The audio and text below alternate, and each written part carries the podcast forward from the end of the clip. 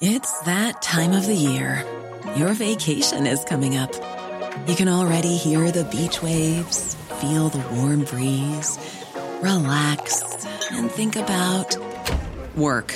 You really, really want it all to work out while you're away. Monday.com gives you and the team that peace of mind. When all work is on one platform and everyone's in sync, things just flow wherever you are. Tap the banner to go to Monday.com.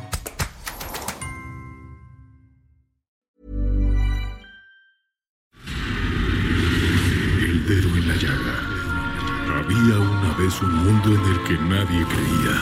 Un país de historias inexplicables. Una nación con personajes asombrosos. Santo Tomás tenía razón. Hay que ver para creer. El México increíble. Las verdades que duelen. La voz de los que callan. El dedo en la llaga. Infórmate, diviértete, enójate y vuelve a empezar.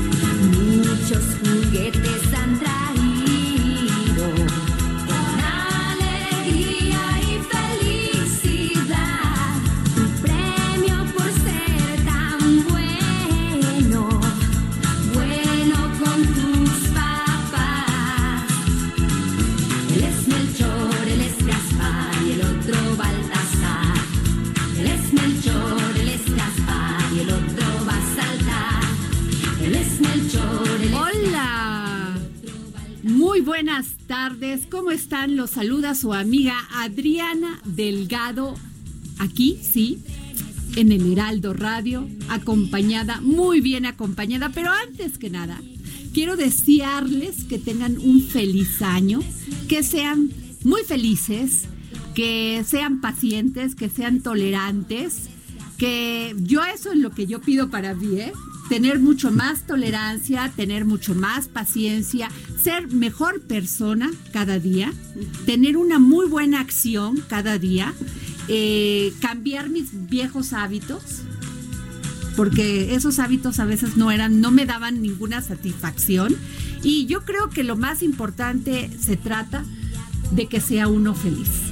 Y con eso, pues, ¿qué quieren que les diga? Les saludo con todo el cariño, que agradeciéndoles que este año nos estén escuchando todos los días y que nos den sus opiniones en nuestras redes sociales y también en nuestro WhatsApp, que ahorita se los va a dar Claudia en un momento. Y saludo con mucho gusto a la jefa Andrea Merlos. Jefa Andrea, feliz año. Adri, igualmente feliz año para ti, para todos los que nos escuchan, este, pues muy emocionados, muy contentos de empezar eh, un año después de, de estos días medio de asueto, medio de calma y coincido contigo.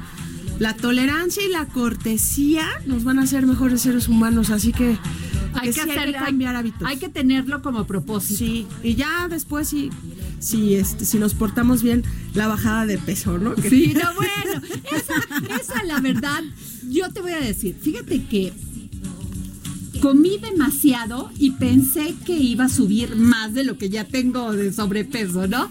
Pero no fue así. ¿Y saben qué me di cuenta? Que no sufrí la comida. No la sufrí, o sea, no tenía estrés. Claro, sí. Sí, y Sí, cuando estoy, yo creo que el estrés que le, que le das, el- la mente es terrible. Sí. Y si le metes estrés al, por las calorías, porque estás, que estás comiendo, creo que eso te hace más Sí. daño y te genera que engordes. No sé si es científico esto o no, pero eso es lo que me pasó, créanme. Qué padre, felicidades. ¿no? Samuel, muy buenas tardes. ¿Qué tal? Buenas tardes. Feliz efecto. año. Acá andamos. Y Claudia Ivette, feliz año. Feliz año, Adri, muchas gracias. Bueno, pues ¿qué creen? Que estamos escuchando la canción de los Reyes Magos de la cantante infantil Tatiana. Hoy se festeja en todo el mundo el Día de Reyes, donde a los más pequeñines de los hogares los visitan los tres Reyes Magos, Melchor, Gaspar y Baltasar, para traerles sus juguetes si es Claro, si se portaron bien y también si no, porque los niños, ¿qué les vas a decir? ¿No? A todos. Otra de las tradiciones de este día es comer la famosa rosca de reyes que por dentro tiene pequeñas figuritas del niño Dios, que en el caso de que te haya salido una, tienes que pagar con los tamales el día de la Candelaria. Así que no hay que sufrir, jefa Andrea, Es el que día de esto, hoy. esto no Pues sí, no.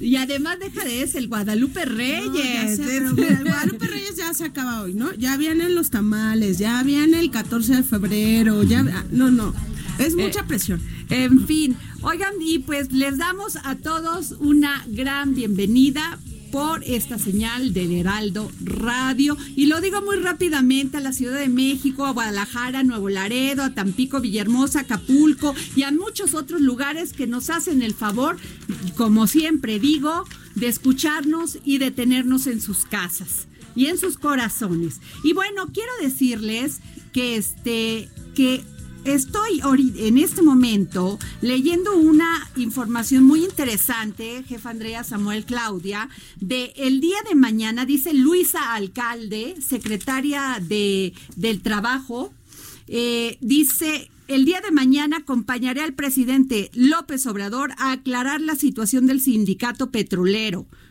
Además de que es falso que la Secretaría del Trabajo haya reconocido a un nuevo secretario general hasta el 2024. Este cargo está vacante y así consta en la resolución de la Secretaría. ¿Cómo la ven?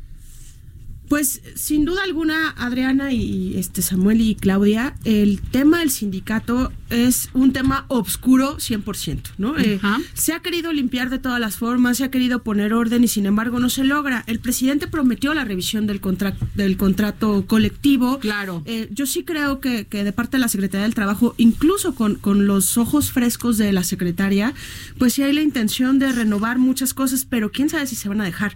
Eh, el sindicato petrolero, yo creo que es el más, este, pues digamos, corroído por el tema de corrupción, por el tema de chanchullos, ¿no? Este, nunca se ha dejado gobernar, entonces, pues supongo que lo pueden lograr, pero a mí me parece que va a tener que ser con mucha mano dura, por no decir que a fregazo limpio. Pues sí, o sea, es muy interesante lo que dice el Luis Alcalde, porque además, ade- este, fíjense, adelanto que es falso que la Secretaría del Trabajo haya reconocido a un nuevo secretario general hasta el 2024. Vi varias columnas y vi varias este, información nuevo, sí. ahorita en todo el transcurso del día diciendo que ya era un hecho, que esto está aclarando Luis Alcalde que, Que no no. es cierto. Samuel. Sí, claro. De hecho, eh, se necesita jurídicamente que el nuevo dirigente, sea quien sea que termine electo, bueno, sea justamente eso, electo. Así es de que mientras este proceso jurídico no se no se eh, termine, pues entonces no hay un líder sindical todavía. Claro, claro, y además, pues de Luisa, Luisa la secretaria, Luis Alcalde, la secretaria del Trabajo, pues tiene muy claro el tema de la democracia sindical, inclusive que no iba a ser por, por, iba a ser por voto secreto, Así es. ¿no? Ya no al mano alzada ni todos esos chanchullos que se hacían antes. Sí, ¿no? por voto secreto y también ah, hay, no hay que perder de vista que tenemos lo del TEMEC también encima y todo lo de los sindicatos también Sí, impacta es un en el tema, asunto es un laboral tema, con claro. Estados Unidos y Canadá. Entonces, pues tiene la bola ahorita yo creo el presidente y el gabinete para Claro. mover algo ahí. Bueno, y otro tema, porque sí, también, este es de mi secretario consentido. Ay. Eh, el secretario de Agricultura, Víctor Villalobos Arámbula, dice que durante la primera entrega de la obra pública del gobierno de México en Ayala, Morelos, el presidente López Obrador destacó el aniversario de la promulgación de la ley agraria, cuyos antecedentes y propósitos mantiene vigente la lucha por un campo más ordenado, productivo, equitativo e incluyente. Y yo creo que va la- el rumbo del el tema de la agricultura de la ganadería y todo esto, como nos los explicó el año pasado, va muy bien, ¿eh? Sí, claro. Ahí va, ojalá lo logre, porque el campo sí requiere atención. Yo creo que es uno de los pendientes del gobierno. Claro, porque además podemos ser eh, a nivel de economía, eh, crecer a partir de convertirnos en esa gran potencia alimentaria que podemos ser, considerando nuestra variedad de climas, la variedad de los productos agrícolas que tenemos y el potencial que tenemos eh, por ser parte de un bloque económico tan importante como el que te- seguirá siendo seguramente el TEMEC, como por los mercados abiertos que han abierto muchos productos mexicanos cárnicos y agrícolas en la parte de Asia y en la parte de Europa. Oye, y ahí les tengo otra. La Secretaría de Relaciones Exteriores, México hace votos para que la Asamblea Nacional de Venezuela pueda elegir democráticamente su junta directiva conforme al proceso establecido en la Constitución de ese país hermano. El legítimo funcionamiento del poder legislativo es pilar inviolable de las democracias. Yo creo que aquí deben de tener cuidado. Ya, yo veo el, el tuit muy razonable porque ya viste en la última que nos metimos, man. Sí, O sea, ah. es un tema con pinzas, ¿eh? Este, Y este también. sí, por eso. o sea, o sea, Venezuela también. Porque además, de repente, en mi opinión, somos uno con Bolivia, somos otro con Venezuela, somos otro ante el tema Irak, Irán, ¿no? Este, Estados Unidos. Entonces, pues la verdad es que yo sí creo que, que lo deberían de tomar más serio de lo que lo están sea, haciendo. y, y de- y- y además Evo vino aquí Ajá. A México, se, le, re- se le recibió con bombo en platillo y se regresó a Argentina. Sí, Y, o sea, y nos siguen atacando a nosotros, Sí. que lo ataquen a los argentinos también. sí. ¿No? Yo creo que ahí el mejor tema de para resolver el conflicto, un conflicto diplomático siempre, la vía es la comunicación. Y creo que eso está fallando mucho. El- la capacidad de la negociación, de la concertación, de la De conciliación. la diplomacia. De la es, diplomacia. digamos que la característica y la cualidad que, que tiene la gente que está en Porque como que, ¿qué ganamos? Eh? A ver, expliquen qué ganamos peleándonos con Bolivia. No, nada. Por- a ver, si me dicen que ganamos algo, yo digo, bueno, pues Porque algún ni tema. siquiera es un socio comercial importante. Sí, o sea, ¿no? pues, sí, ahí sí como que no entendí. Pero bueno, este, y a ver, Claudia, cuéntanos. Pues hay, hay algunos eh, temas muy interesantes, Adri, sobre todo eh, en materia ahora que le tenemos que hacer frente a la cuesta de enero. Fíjate que el gobierno de la Ciudad de México anunció que hará descuentos del 8% en el predial a quienes paguen, eh, pues bueno, durante este mes de enero y 5% de descuento a quienes lo hagan durante febrero. Esto, eh, bueno, en conferencia de prensa lo dijo la secretaria de la Administración de Finanzas, Luz Elena González, y bueno, señaló que este beneficio aplicará para aquellos inmuebles con un valor catastral de hasta 2.1 millones de pesos, Adri. Ok, pues muy bien. Hay que pagar el predial. Fíjate que, o sea, sí hay que pagar los impuestos. Sí. O sea, no exijamos tener, en todos los países pagan impuestos, perdón, o sea, en todos los países. ¿Por qué? Porque de ahí se financia la, el gobierno para poner calles, para poner luz, para obtener los mínimos de los servicios. ¿Qué tiene que hacer el gobierno? También ser responsable de ver cómo gasta nuestro dinero. Y eso tenemos que encontrar las vías para exigírselo de la, o sea, más este contundentemente, ¿no? Sí, Adri, es que yo creo que principalmente el chilango, porque pues es al que conozco, este, caemos como en ese doble discurso de no, yo no tengo por qué pagar impuestos, sí, mira los baches, no hay luz, pero es un círculo este, vicioso eterno. Hay estadísticas que dicen que, por ejemplo, las lomas de Chapultepec es el área en la que menos se paga el predial y que hay gente en las lomas que deben 3, 5 millones de pesos en predial y que se vuelven impagables. Entonces, es este tema como generacional de no, yo me la voy a jugar y no voy a pagar impuestos y la verdad es que... No, no, no, eso está la verdad. padre. Y tampoco está bien que anden contonando impuestos. Sí, O todos parejos o todos coludos. Y yo espero que ninguno lo haga, pero yo estoy súper en contra de que vayan a emplacar a Morelos y a No, sí. verificar al Estado de México. O sea, me parece que, que- que es la típica etiqueta de que somos muy buenos pensando en lo muy malo. En lugar de hacer las cosas bien, Claro. somos muy creativos para estar Ahora, se nos viene una, una, a los estados vienen los gobernadores con todo el puño de arriba para meter más impuestos, Sí, ¿eh? totalmente. Aguas, porque le están echando la culpa a la federación de que no les está dando el suficiente dinero, cuando los gobernadores también tienen que hacer productivos sus estados. Sí, claro. O sea, ellos, ellos eh, no tienen que recibir eh, como de papá gobierno el dinero, ellos tienen que incentivar el desarrollo económico, la producción para que entre más dinero. Y hay un tema súper claro que además espero que todo el mundo lo tenga presente. El próximo año, ya el, el 2021, hay elecciones en casi todo el país estatales. Entonces vas a ver que ahorita van a manipular con, con ganas el tema de la tenencia, del predial, de los impuestos, construyendo ahorita dinero, después te lo voy a condonar un año, dos años, te lo vuelvo a poner y así nos trae. Oye, habría, eh, sería una buena investigación eh, checar en estado por estado en qué gastaron, ¿no? Sí. Creo que solamente así se van a poner las pilas. Claro. ¿No? Si hay fiscalización. Así es. pero con todo respeto, ¿no? Y bueno, el día de hoy en el dedo en la llaga vamos a hablar de un tema que le cuesta a México 300 millones de dólares al año. ¿Qué es? El sabotaje informativo, informático. 300 millones de dólares son aproximadamente casi 6 mil millones de pesos, lo que equivale a casi la mitad del presupuesto que ejercerá este año la Secretaría de la Cultura Federal. Pero ¿qué es sabotaje informático? Clonación clonación de tarjetas bancarias, hackeo de computadoras, incluso la destrucción de bases de datos de empresas e instituciones de gobierno. En la Cámara de Diputados se está impulsando una iniciativa que propone imponer penas de 4 a 8 años de prisión a quienes sabote, dañe un, saboteo o dañe un sistema digital, archivos electrónicos o portales electrónicos de eh, portales electrónicos de consulta. Y para eso tenemos a la diputada Rocío Barrera Vadillo, presidenta de la Comisión de Gobernación, quien es la preponente de esta iniciativa de ley que busca tipificar en el Código Penal Federal el delito del sabotaje informático, a quien tenemos en este momento en la línea. Muy buenas tardes, diputada. Adriana, muy buenas tardes. ¿Cómo estás? ¿Cómo inicias el año? Ay, diputada, con muchas ganas, con muchas ganas, con mucha emoción. ¿Y ustedes nos van a dar También. sorpresas o no?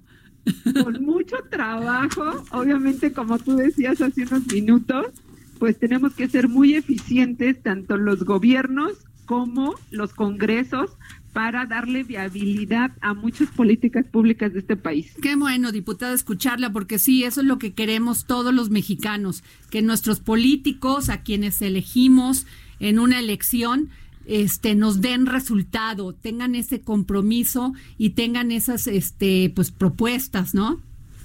Así es.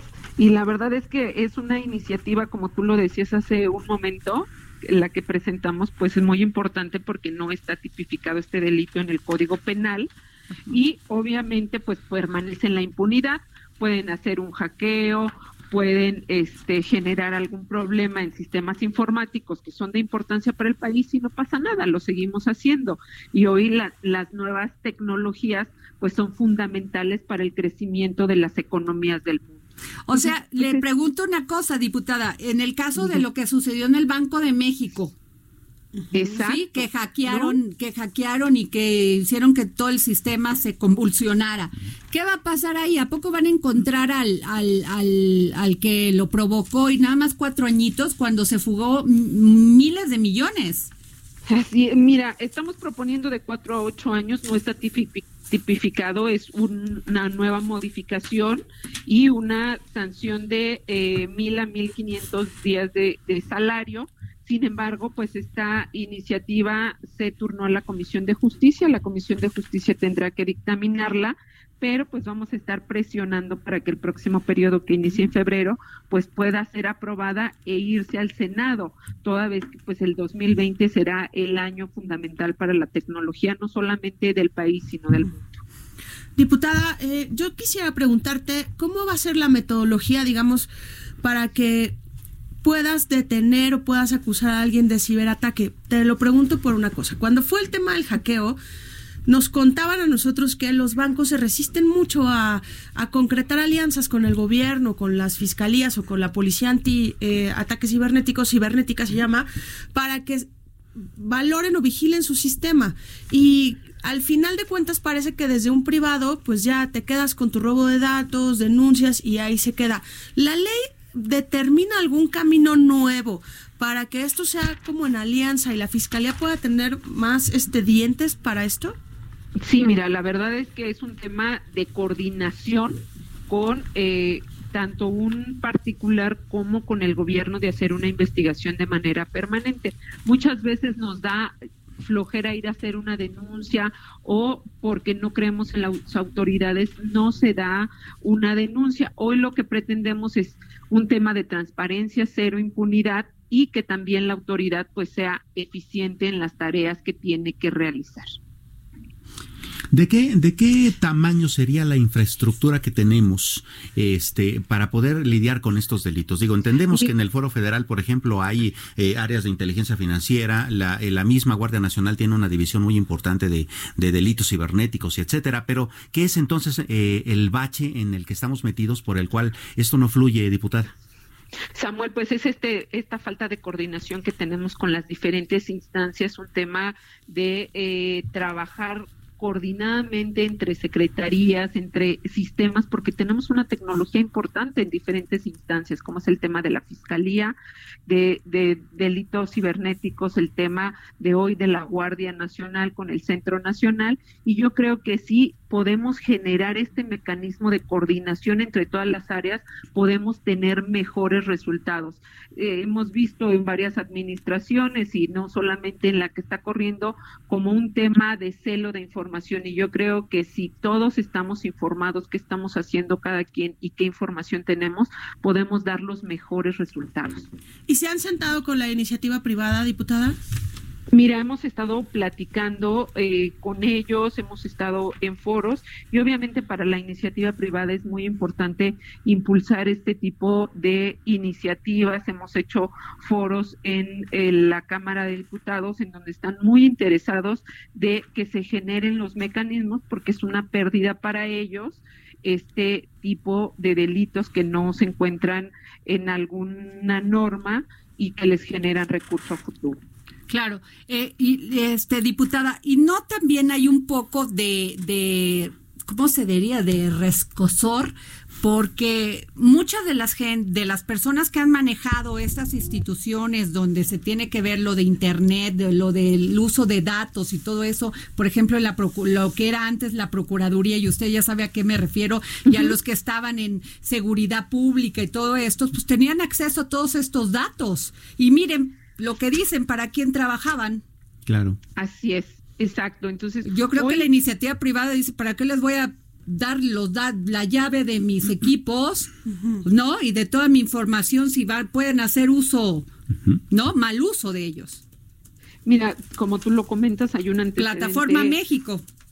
Hay un antecedente, pues, de aquellas personas que manejaban la información de tener un beneficio. Hoy pues está combatiendo en este nuevo gobierno, pues este tema que yo te decía de cero impunidad, cero corrupción, mayor transparencia de aquellas personas que se les confirió una facultad para ejercer ciertos cargos. Entonces, hoy sí es un tema de que se está revisando qué hace cada quien y cuál es la función que deben de desarrollar. La preocupación es grande porque además de que, por ejemplo, en, históricamente hemos visto eh, eh, la venta, por ejemplo, de datos del Instituto Electoral este, en, en puestos de Tepito, uh -huh. por ejemplo, ahora resulta que también eh, la tecnología nos está obligando a más cosas. Por ejemplo, dentro de un par de meses va a empezar el asunto de que la banca va a estar obligada a tener los datos biométricos de todos los, uh -huh. los clientes, ¿no? Entonces eh, es cada vez más complicado tener que lidiar justamente con la seguridad de toda esta información. Eh, eh, ¿Tiene suficientes candados y dientes esta iniciativa para eso, diputada? Mira, eso es lo que estamos tratando de revisar, eh, reuniéndonos con todas las, las, instancias correspondientes y obviamente también la, la, comisión dictaminadora hará las observaciones correspondientes para que esta iniciativa pueda tener los resultados necesarios y poder este, sancionar a aquellas personas que hagan mal uso. Perdón que insista, diputada, a mí me parece que ocho, cuatro años o ocho años es muy poco. Por ejemplo, estamos hablando en el caso de, de, los fraudes contra los adultos mayores uh -huh. que se han registrado sí, claro. durante el año pasado, la cifra era impresionante, que están coludidos con bancos, con, con otros, con hasta con las mismas autoridades para hacer este tipo de fraude o el tema de, de, de la pornografía Sí, me, a mí me parece que cuatro ocho, u ocho años es muy poco, ¿no? ¿No le parece? Deberían de, para que realmente se asusten quien hagan esto. Sí, ¿verdad? Tendríamos que, que hacer una revisión. La iniciativa la presentamos en ese sentido eh, de una revisión que hicimos no solamente eh, de, de México, sino de otros países. Pero, eh, como te comentaba, está en un proceso de revisión y se pueden hacer los, las modificaciones correspondientes. Pues, diputada, a- nosotros aquí vamos, a permíteme, Samuel le tiene otra pregunta. Eh, Adelante. ah, estaba viendo eh, ahorita en un apunte rápido, este diputada, que también el hardware tiene que ver. Vamos, se, se cometen delitos con drones, ¿no? Por ejemplo, se transporta droga, se, eh, se está de chismoso que con una camarita. iniciativa es muy ¿no? importante, pero- Entonces, ¿y Eh, ahí cómo le hacemos, sí. no?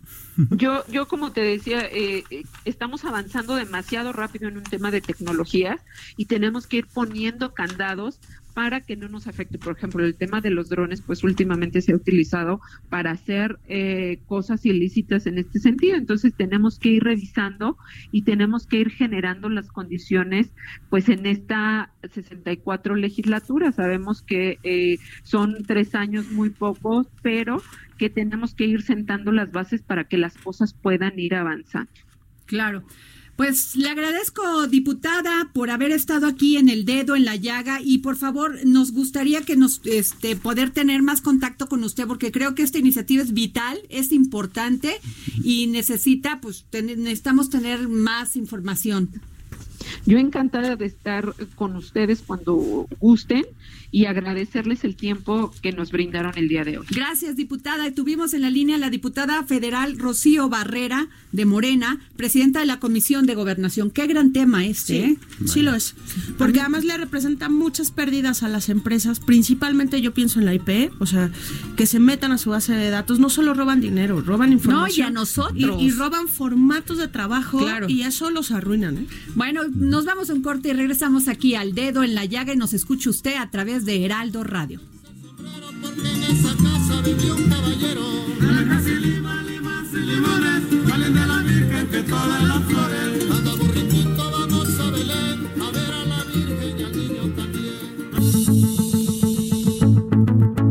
Sigue a Adriana Delgado a través de su cuenta de Twitter, arroba Adri Delgado Ruiz. Además, te invitamos a enviar tus opiniones y comentarios en texto o por mensaje de audio a través de WhatsApp al 5525 44 33 34.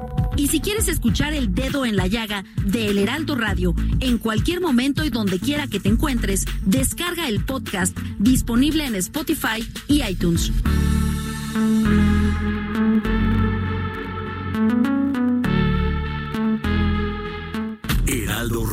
La HCL se comparte, se ve y ahora también se escucha.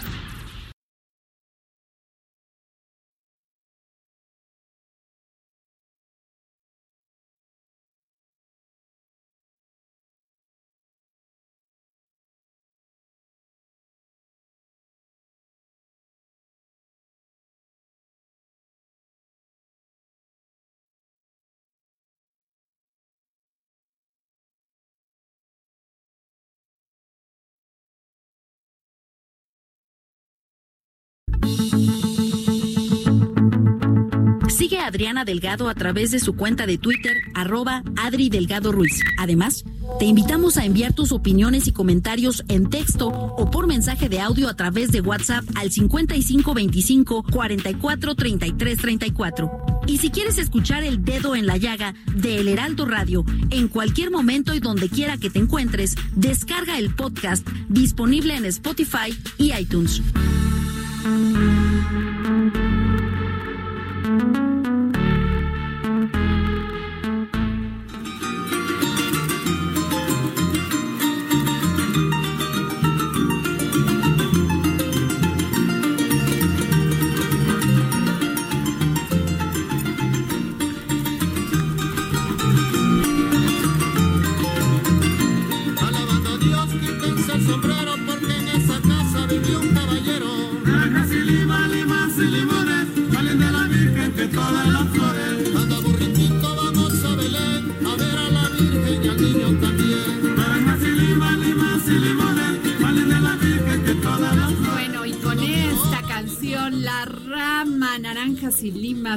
Y limones.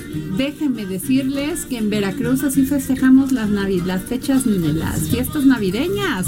Van un, un cuatro, cinco o diez niños con una rama a la que le ponen esferas, algodoncito y todo lo que se les pueda ocurrir y van casa por casa pidiendo este pues el regalo, su participación de cada quien para la para la rama. Qué ¿Qué, padre. tal, eh? Para que hagan sus posadas. Qué buena tradición. Y esa es la de la rama. Y aquí en México casi no, es más del sureste, ¿no? Sí. Sí, la verdad es que aquí, por lo menos en la ciudad, no lo, no lo hacemos, pero lo que está padre es que, que la bailas y puedes echar como mucho No, y es muy aquí- bonito. Aquí pedir posadas y Sí, aquí que no, todavía en Veracruz, fíjate que es una tradición que no se ha perdido, lo cual es maravillosa porque los niños la disfrutan, ¿no? Y, y de, precisamente hablando de Veracruz, estamos viendo que se está incendiando Jico y que ya van 20 hectáreas que están este en este momento, ¿no? Así es, Adri, 20 hectáreas del Parque Nacional Cofre de Perote en el municipio de Qué Jico, en Veracruz. Hace como un año también se incendiaron más, como unas 40, 50, y no saben qué zona, porque es una zona boscosa. Son, son pulmones de oxígeno. Y sí parece una tragedia ahorita con el tema de Australia con sus justas dimensiones, pero toda América, Estados Unidos, California, nosotros hemos sido afectados, bueno, por lo menos 2019, muy afectados por el tema de los incendios provocados y a eso se suma el tema del cambio climático y de lo caliente que está la Tierra, entonces sí parece que... que- Pero dicen que no pasa nada, jefa Andrea. no, sí pasa, y pasa mucho, y pasa para las nuevas generaciones, y pasa para dentro de 50 o 100 años. Qué A barbaridad. nosotros no, y no vamos a estar, pero es no pensar en, en los que siguen. Y bueno, jefa Andrea, ¿qué nos traes de nuevo? Pues fíjate, Adri, y a todos los que nos escuchan, que yo siempre he creído que si hay un tema dramático y trágico es el asunto de los niños y de la realidad y del sometimiento a la violencia que, de la que son víctimas. Y la Red eh, por la Infancia de los Derechos eh, en México dice que eh, 2019 fue el peor año para los niños. ¿A qué le llamamos niño a cualquier menor de edad? ¿No? De 0 a 17 años, que aunque ya sabemos que a los 15, a 16, 17 ya conocemos historias de unos vándalos que te asustan, ¿no? Pero, Sí. pero hay niños de 10 o de 11 años que están siendo reclutados por el crimen organizado. Híjole, qué terrible. Sí, y hay un tema que, que por, lo- por lo pronto la Redim eh, alerta porque dice que los niños, niñas y adolescentes se volvieron invisibles, así lo llama, para el gobierno de Andrés Manuel López Obrador. ¿Por qué? Hicieron un como análisis de 25 proyectos, digamos que, que, que, tu- que tenían que ver con los niños y en los que se les quitó todo, todo tema de, de recursos, incluyendo las estancias infantiles, que la Redim dice, oye, no, la verdad es que lo hiciste de manera unilateral, no hiciste un estudio de campo, no escuchaste a las mamás de los niños y por algunas estancias que sí eran ilegales, pues digamos que arruinaste todo el proceso. Y los datos son muy fríos, Adri. Diez- 2019 es el año con mayor número de homicidios dolosos en la historia de México. De esos, en- hay 21 mil víctimas de homicidio, hay 7 mil casos de niñas desaparecidos, desaparecidos 7 mil niños. Ah, qué barbaridad. Que, que además te puedes imaginar. ¿Mexicanos? ¿Niños todos mexicanos? mexicanos. Oye, más los niños que se quedan aquí, que vienen con los Migrantes, sí, migrantes. Sé esos datos también ¿También están, los tienes? sí. A ver. Y eh, ahorita voy con ellos. Dice que diariamente desaparecen cuatro niños en México y asesinan a 3.6 niños y adolescentes en México. Diario. ¿Te imaginas el drama de, de los menores de edad en su cotidianidad que están que son víctimas de todo y son víctimas además de lo que ni siquiera entienden porque lo que hemos defendido es que cuando estás chavito aunque ya estés este alto, fuerte corpulento, no tienes el criterio ni la madurez para Creo entender no, pues muchas qué cosas que criterio. pasan alrededor. O sea, de criterio vida. puede tener, pero madurez que puede tener Así un es. niño de 10 años. El estado con más eh, violencia para los niños es Guerrero, le sigue Chihuahua y ahora se suma Guanajuato. Guanajuato es Oye, todo un Guanajuato, tema, ¿eh? de veras que Guanajuato es un tema, ¿eh? Sí. O sea, lo que está pasando en todo el Bajío, agua. Está muy cañón Guanajuato porque es huachicol, es inseguridad, Feminicidios, este, no, todo, todo. está grave. Y en el tema de feminicidios, pues resulta que ha crecido el asunto de asesinatos a niñas por gen- por odio o por un asunto de género. Entre 2015 y julio del 2019 cifras oficiales eh, de la Fiscalía registró 3.297 casos de feminicidios. Esto significa que 317 ocurrieron a menores de 10 años y que uno de cada 10 feminicidios en el país lo cometen contra una niña o una adolescente. Son asuntos que de verdad nos deberían dar Híjole, y yo creo, esto que dices de que no se ha puesto el dedo en la llaga en ese tema, hay que ponérselo nosotros, ¿eh? Porque las mujeres sí están logrando un, un, un, este, una fuerza para, para este, La paridad de género. pues, no, no, no, para luchar, para, para ir adelante en el tema de, de protestar contra la, contra los feminicidios.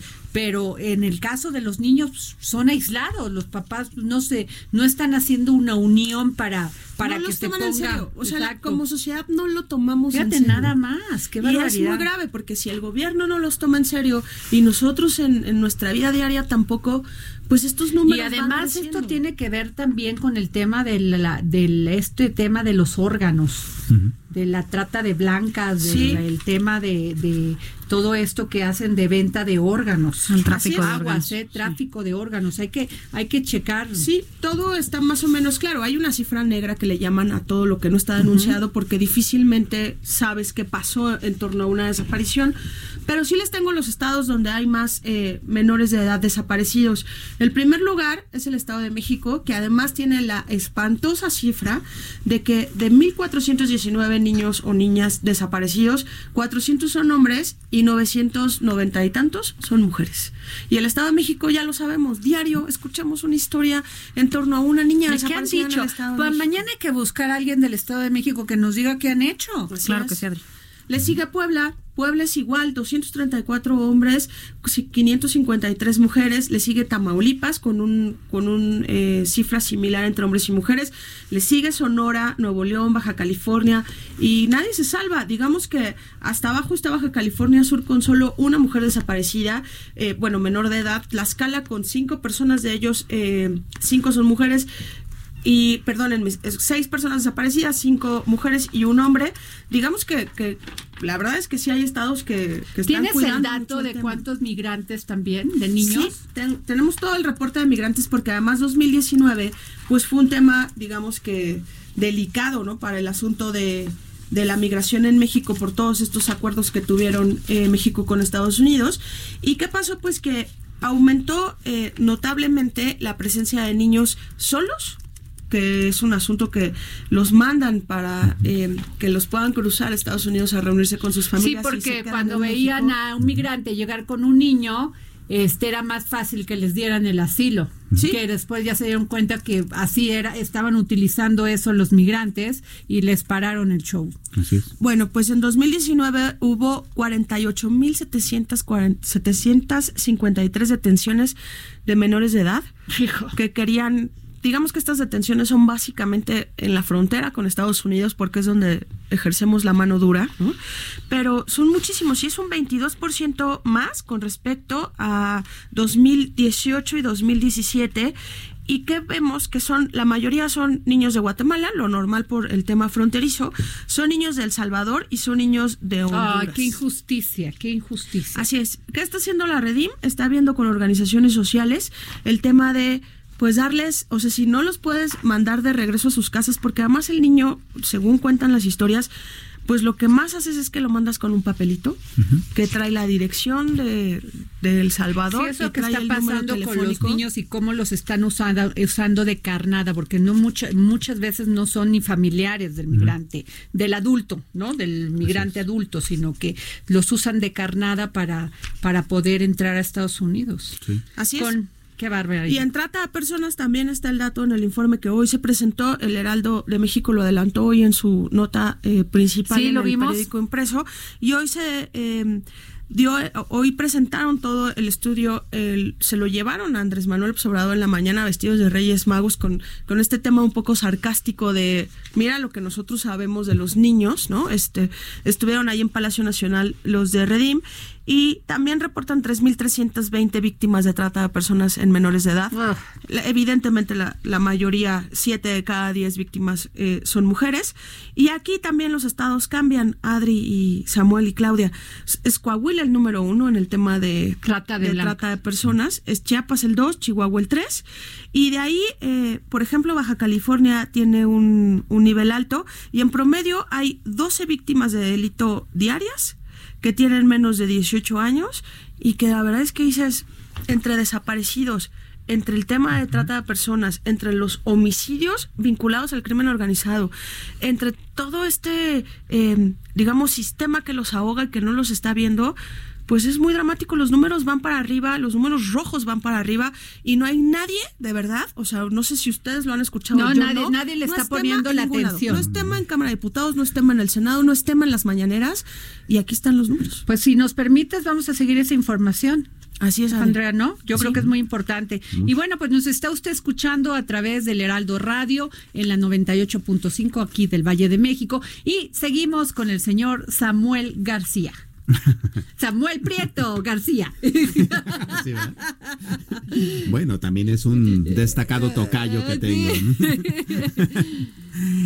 Bueno, fíjate que eh, eh, tembló el sábado en la noche en Así las es. costas de Oaxaca y eso pues eh, trajo de nuevo a la discusión el asunto de qué está pasando, ¿no? Sobre todo con esa parte del país. Eh, un poco eh, a partir de lo que hicimos eh, en el equipo que, que tú encabezas también en nuestra otra casa, Azteca Documentales, eh, hicimos recordar a, mu- recordar a nuestra audiencia una saga amplia de, de documentales a la que titulamos 19S, La Tierra Grita. Así es. Y eh, hablamos, de, hablamos justamente de ese tema. Un poco sucedió así. La sismicidad del estado está sobre todo repartida en la zona de subducción y en la interfaz entre las placas de Coco y Norteamérica, pero también hay muchísima sismicidad dentro de la placa de Coco subducida. Esta se da sobre todo Irak 7.3. Pues se ha reportado un sismo de 7.6 en el canal de Richard. Honduras 7.6.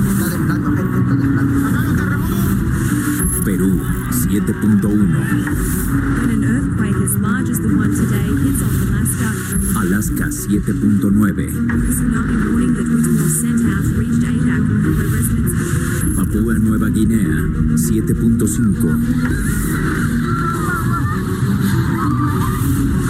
Indonesia 7.0. Bien, eh, esta lista era de sismos bastante larga de todo lo que ha estado pasando en, eh, en el mundo. Eh, eh, la, quien hablaba era Xioli eh, Pérez Campos, que es la jefa del, del, del Servicio Sismológico Nacional, y nos explicaba ampliamente por qué tiembla más en Oaxaca, porque sí, sí es cierto. Eh, eh, vamos, tenemos una costa del Pacífico eh, acá en el sur del, del país en donde tenemos desde la brecha de Guerrero muy conocida, donde, donde se teme que haya muchos sismos, pero en los años recientes, y de hecho históricamente ha sido así, tiembla bastante más en las costas de Oaxaca. Y entonces esto tiene que ver porque la zona de subducción más grande entre la placa de Cocos, que es una placa submarina, y la placa norteamericana es donde tiene, digamos, donde se entierra más. ¿No? Y entonces al haber más fricción, pues evidentemente hay más sismos. Bien, ahora dentro de eh, la costa de Oaxaca, eh, el istmo de Tehuantepec evidentemente es una zona bastante complicada y Juchitán que sigue caído desde el sismo del 17, pero también en la parte de Pinotepa Nacional que es del otro lado del estado, pero también en el en el Pacífico, también ahí hay una alta concentración. Bueno, si en Oaxaca tiembla mucho, el 30% de todos esos sismos se dan en esa zona de Pinotepa Nacional y esta es su explicación. En Pinotepa Nacional es una zona donde se presenta mucha sismicidad. Hay un periodo de recurrencia que no es exacto, pero, pero es aproximado, de 30 años en la que se pueden presentar sismos de magnitudes mayores de 7. Ahora tuvimos dos muy cercanos, el del 2012 y el del 2018, y estos han tenido muchas réplicas y es una zona eh, muy, muy activa en el país. Es eh, interesante, ¿no? Por- eh, particularmente porque no solamente es- a nivel estadístico se ha comprobado que ahí tiembla más, sino que de cuando en cuando, más o menos cada un año y medio, hay un sismo fuerte. Ahora, eh, la, la gran pregunta es, ¿por qué entonces tenemos ahí un municipio como ese que tiene 29 mil habitantes, que tiene comunidades de 2 mil y que en una población más o menos eh, eh, contabilizada en la zona hay unos 50 mil habitantes? Bueno, pues difícilmente podemos mover a tanta gente a otro lugar del país, pero la siguiente pregunta sería, bueno, eh, ¿qué estamos haciendo con el asunto de las viviendas? Eh, ¿Cómo las estamos reedificando? Hubo iniciativas después del sismo del eh, 19S, del 17, en que hubo fundaciones, incluso como la Fundación Azteca, que llevó este, nuevas, eh, nuevos estilos de construcción con nuevos materiales, planos de ingeniería diseñados para que se pudieran utilizar materiales del lugar, de la región, sin que tuviera un costo adicional, pero que fueran incluso antisísmicas, ¿no? Eh, hay una discusión ahí importante con los lugareños si ellos quieren o no tener esa clase de construcciones, pero vamos, la, la iniciativa de muchas empresas y de la sociedad civil acompañada con el gobierno federal, pues eh, ha estado ahí, ¿no? Y habría que ver eh, cómo funcionaría esto. Sí, pero, pero, Sami, eh, eh, lo que seguimos sin entender es como sucede también cuando hay inundaciones. Claro. Cada vez que se inunda en Veracruz, cada vez lugares. que llueve, se inunda los mismos lugares, las mismas víctimas, y si tienen suerte, no cobra vidas, y si no, pues se va alguien de la familia. Sí. Así es. Igual pasa aquí. O sea, veo la foto en todos los medios de una señora con su casa toda cuarteada. Por, o sea, creo que tiene concurso de cuarteaduras Sí. de a ver qué sismo le pegó más. Oye, por Dios, esas personas tienen que irse de ahí. Sí. Hay 20 mil casas des- este, de- deshabitadas, este, olvidadas del Infonavit. Tienen que darles opciones. Sí, y la no verdad es nomás que- decirle que les vas a construir, a- a hacerlo. Claro, y mira, tal vez eh, suena muy frío hablarlo desde aquí, pero yo también creo que, que- que es algo muy obvio que tu vida es el bien fundamental y no la puedes poner en riesgo. Y la verdad es que deber- las políticas públicas deberían de decirte, a ver, tú ya no puedes vivir aquí, te voy a respetar tal vez los mismos metros, todo, pero vas a vivir de este lado. Claro. Y sin embargo, es, es toda una guerra. Apenas, Adri, la gente del Popo, por ejemplo, Ajá. ya se sale. ¿Te acuerdas de la, Claro, de la- o sea. esta explosión que hubo hace como 10, 15 años? Que fue, el nivel de susto fue tan grande que salieron corriendo y hoy ya están dispuestos a dejar todo, pero Claro. No, también debe haber una corresponsabilidad de la gente que vive ahí y también tienen que entender, pero también el Estado, Sí. si para eso sirven mis impuestos, que los usen para Claro. eso, para darles una vivienda digna donde puedan vivir, porque ahí no pueden Sí. vivir, Andrea. Claro. Sí, y- es, es una cuestión de estrategia porque eh, evidentemente toda la zona sureste y centro del país es sísmica. Entonces, aunque te mudes, pues vas a tener un problema de sismo. Eh, lo que sí eh, es importante cuidar, y tú lo apuntas muy bien, es si vives arriba de una falla geológica, pues quítate de ahí, ¿no? Eso es lo que yo digo, No, o sea, sí, es a eso me refiero. no. Si vives encima de una falla geológica, Claro. por favor, vete a otro lado porque ahí estás peligrando. Ve la foto que publicaron los Sí. medios hoy de una señora, lo vuelvo a repetir, una señora que tenía toda su casa cuarteada iba diciendo a la señora, esta cuarteadura fue del 2019, del 2017, esta del otro, este de aquello. Pero Adri, o sea, no te vayas lejos. Este, lo digo con mucha responsabilidad, pero la Roma y la Condesa. O sea, ya lo sabemos. Y, y cuando el seguimos. 2017 todo el mundo creyó que se iba a venir abajo la plusvalía y todo, y no es cierto. Y la verdad es que siguen ocupando los edificios que, que uno sabe que se lastimaron. Sí, y yo entiendo que hay cosas a veces imposibles, porque esta ciudad fue muy mal planeada, Sí. o sea, muy mal planeada, construyeron y construyeron muy mal, porque inclusive pegaban los edificios, imagínate, Sí. pega, o sea, tien- los edificios tienen una, una, los, lo- una, ¿qué será? Una, mm, una distancia de uno a otro, de una separación de que serán cinco centímetros. A veces, Oye, viene sí. un temblor y se golpean Claro. digo, digo, muy mal planeada, pero si puedes evitarlo en estos lugares donde hay más tierra, Exacto. como el caso de, de, de estos De Oaxaca, de Pinotepa, todo eso, Morelos, de- hay de que Puebla. evitarlo.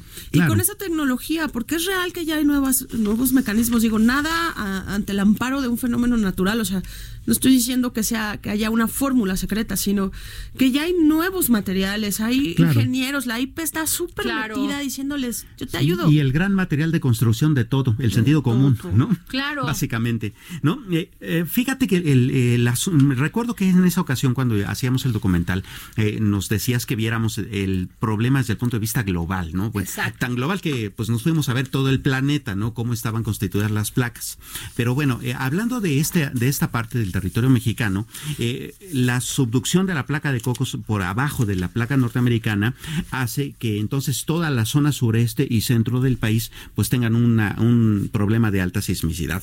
Y entonces hubo una relación que hicimos eh, a partir de un mapa eh, del Instituto Smithsoniano que evidencia claramente que las zonas volcánicas del planeta coinciden con las placas tectónicas. El vulcanólogo Ramón Espinaza, este que es eh, subdirector de riesgo volcánico de la del CENAPRED, nos lo explicaba de esta manera.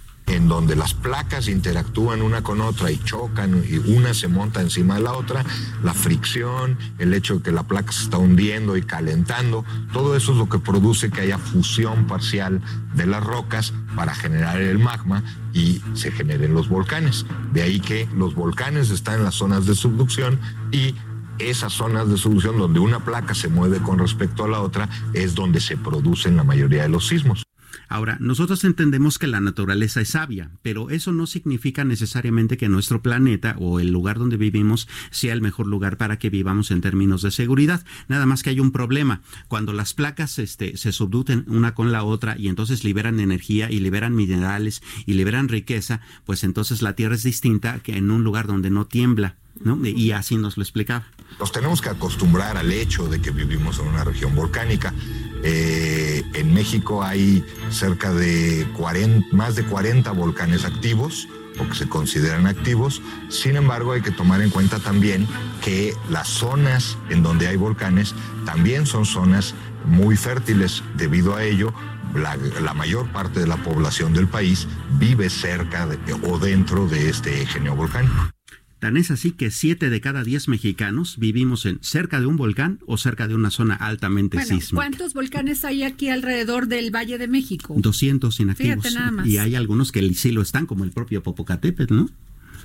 Entonces tienes una zona sísmica, tienes el tema de los volcanes, bueno, las placas, este, que, que además y, en la y ciudad que lo además se mucho. amplifica en la Ciudad de y además México eres un porque valle y además estás contaminado. Sí. y- No, bueno, no. O sea, realmente la Ciudad de México sí es un conflicto vivir. Sí, vale. Pero es muy complejo, diremos así. Pero, por ejemplo, aquí se amplifican las ondas cuando viene un volcán, viene un, un temblor, aquí se amplifica. ¿Por qué?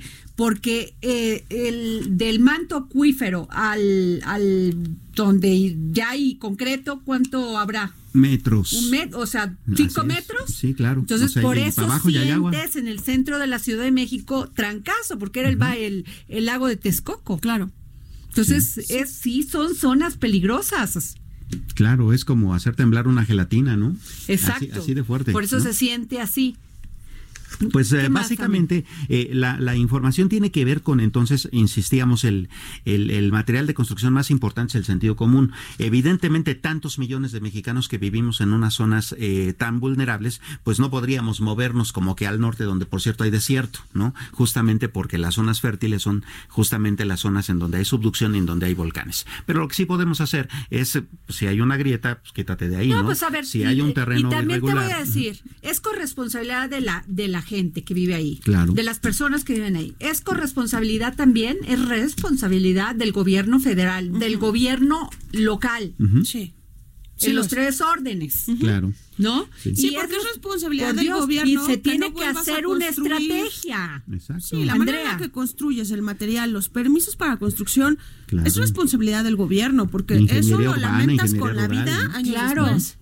Y lo que yo te decía, o sea, te da coraje ver cuántas eh, unidades habitacionales están desalojadas, de que no vive nadie y resulta que estas personas no tienen ni dónde vivir. Y entiendo que quieren tener su, su jardincito para tener sus gallinas, para tener su... Pero primero es la vida. Claro. O sea, fue, para mí me impactó ver la foto de esta señora contando cuántas por año, cuántas cuartea- cuarteaduras tiene Ahora, en su Adri, casa. yo Un no sé- se le va a venir Sí, encima. y yo no sé, Adri y Samuel, pero la pregunta aquí es si a alguien se le ha acercado algún día para decirle, oiga, señora, ¿no? Este, vemos que su casa Sí. está mal. ¿Qué le parece si llevamos eh, haciendo una estrategia? Pues es que los Porque- gobiernos federales siempre, siempre cuando pasa una desgracia, dicen, ya le pedimos dinero al gobierno federal.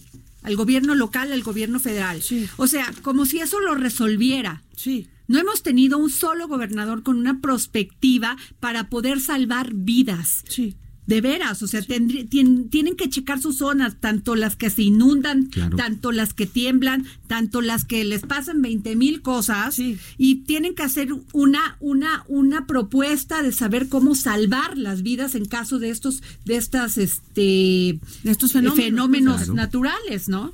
Y bueno, pues ya terminó el, el, el programa.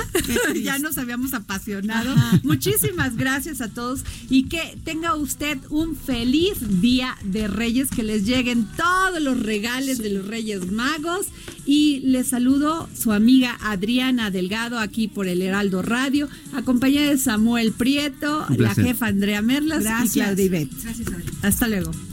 Muchos